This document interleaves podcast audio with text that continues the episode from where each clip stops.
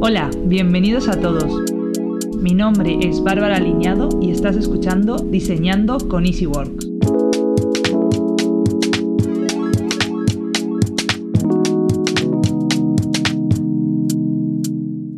Hola, muy buenas a todos. Una semana más en este podcast que hemos creado en EasyWorks, con mucho esmero, muchas ganas y con ganas también de escuchar vuestros temas, vuestros intereses, de lo que queréis hablar. Así que recordad, como siempre, dejad vuestros comentarios, mandarnos un email por las redes sociales, lo que vosotros prefiráis, para mantenernos en contacto y la próxima semana poder hablar de alguno de los temas que os interesa.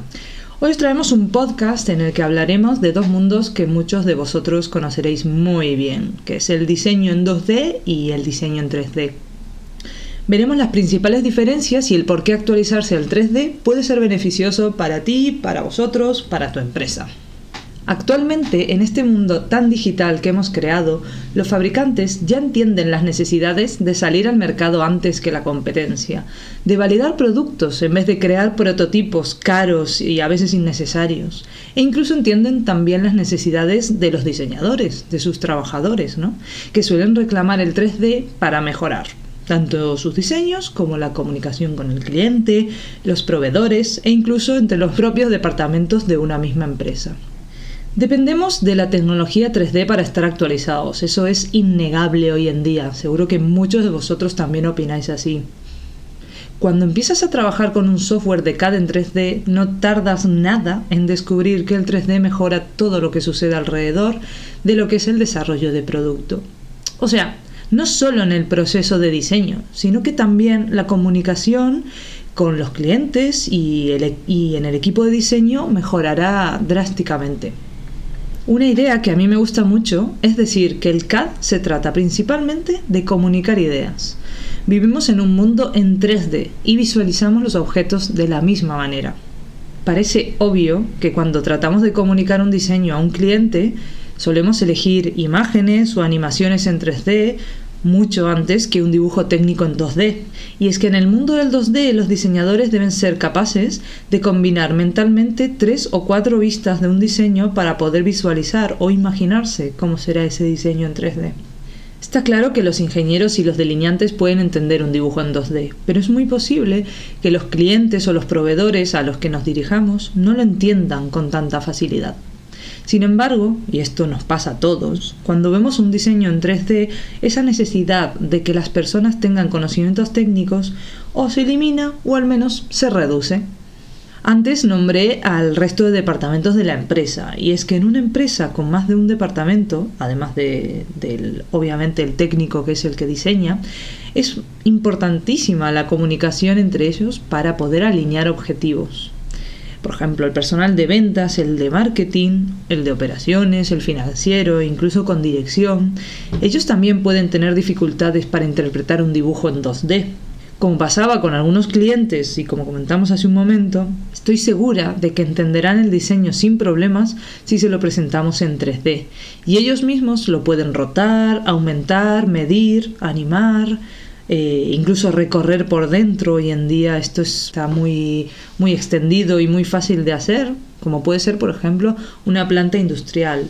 En EasyWorks tenemos varios clientes que, hacen diseños para plantas industriales y que ya presentan a sus clientes los proyectos en, tres dimensiones, incluso con gafas de realidad aumentada. Por otro lado, cuando tenemos un diseño en 2D, una de las desventajas es que es necesario actualizar manualmente cada dibujo cuando se hace algún cambio.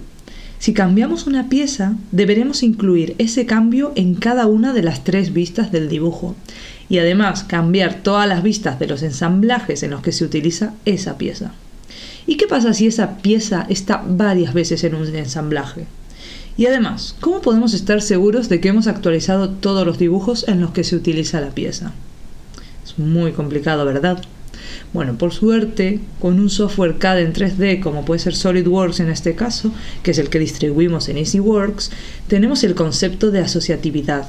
Esto quiere decir que cuando cambiamos el modelo de una pieza, por ejemplo, si cambiamos la longitud de esa pieza o el diámetro de un orificio o incluso si añadimos una nueva característica, este cambio se propaga automáticamente a todas las vistas del dibujo. a cada ensamblaje y a cualquier otro lugar en el que se utilice esa pieza. Incluso podremos hacer un seguimiento y identificar automáticamente dónde se utiliza la pieza. ¿Cuántas veces habéis oído que el dibujo no está a escala? Seguro que muchas veces. Y es que en un dibujo en 2D las interferencias entre piezas son muy difíciles de localizar, especialmente cuando el diseño es grande y muy complejo, como os pasa a muchos de vosotros. Otra cosa que suele suceder en el 2D es que las actualizaciones suelen llevar mucho tiempo. Por eso, algunos usuarios suelen tomar atajos, como por ejemplo cuando cambiamos una dimensión de una pieza sin actualizar el tamaño real del modelo. Vale, podemos tomar atajos, pero ¿realmente esto es operativo en el día a día? Otro punto a tener en cuenta es que revisar los dibujos 2D para identificar posibles problemas de interferencias requiere muchísimo tiempo e inevitablemente muchas interferencias no se detectarán, incluso en el caso de los revisores más expertos, que de esos no dudamos, por supuesto. Con el 3D eliminamos la interferencia entre piezas. La comprobación de las interferencias es automática y se puede comprobar cada pieza para determinar si interfiere con cualquier otra. Y claro, de las interferencias también pueden derivar problemas de tolerancia. SolidWorks, por ejemplo, ofrece la posibilidad de comprobar automáticamente las condiciones de tolerancia máxima y mínima. La asociatividad y la modificabilidad te permitirán reutilizar los diseños existentes para crear fácilmente nuevas versiones o nuevas configuraciones. Si lo que buscamos es acelerar el ciclo de un diseño, ya vemos que depende de más factores que simplemente agilizar el diseño inicial de la pieza o del ensamblaje. Y un punto que normalmente nos olvidamos, los departamentos de ventas y marketing. Claro, yo soy de marketing y esto me interesa mucho que me tengan en cuenta mis diseñadores. Nosotros, los del departamento de marketing, nos podemos beneficiar de los datos de cada en 3D. Ya sabemos todos lo importante que es comunicar bien lo que hacemos ya no vale solo con hacerlo bien, sino que hay que comunicarlo. Si nuestro producto no lo comunicamos y vendemos como corresponde, no llegaremos a todo el público disponible que podríamos tener. Las herramientas de publicación son totalmente compatibles con el uso de datos de CAD en 3D para permitir la creación de imágenes fotorrealistas en 2D, modelos en 3D y animaciones que son mucho más atractivas para clientes y para, para consumidores, no solo clientes B2B, también B2C. Solo con echar un vistazo a los sitios web de los principales fabricantes de coches, te puedes dar cuenta de la necesidad de presentar los productos de una forma más completa, más colorida e incluso mucho más realista. Y aquí me paro un momento para comentar que los modelos fotorrealistas y las funciones de animación además de la creación rápida de prototipos, también permiten al departamento de marketing realizar una investigación de mercado del producto a un coste mucho más bajo de lo que costaría diseñar y producir los prototipos de la manera convencional. Por tanto, esa eliminación de los prototipos no solo beneficia a los diseñadores y al coste en fabricación, sino que también puede beneficiar a otros departamentos como el mío, el de marketing. Como conclusión, podemos decir que el diseño CAD en 3D ofrece muchas ventajas intrínsecas en comparación con el trabajo en 2D. La visualización y la presentación de los productos se han mejorado. Las vistas de las piezas y los dibujos se actualizan de forma automática y precisa. Y la comprobación de interferencias y colisiones proporciona un método automático y sin errores para detectarlas mucho antes de la fabricación. Igualmente, ojo, el 3D no es un proceso excluyente. Si necesitas conservar diseños ya existentes en 2D, los puedes tener y cuando los necesites, pues los pasas al 3D.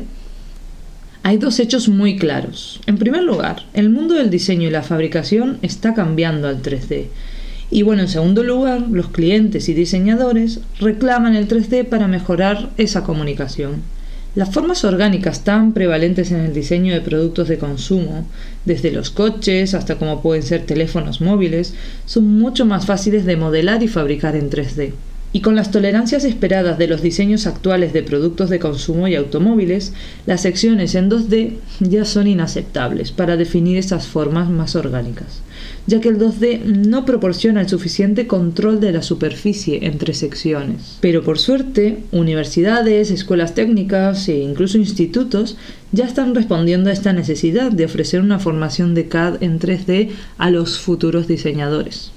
Por último, el modelado en 3D infunde nueva vida al actual proceso de diseño. Atrae y permite conservar a diseñadores e ingenieros que desean utilizar las herramientas de diseño más novedosas. E incluso mejora la imagen de la empresa a ojos de clientes y proveedores. Imaginaos que hoy en día una empresa funcionara sin correo electrónico o sin página web.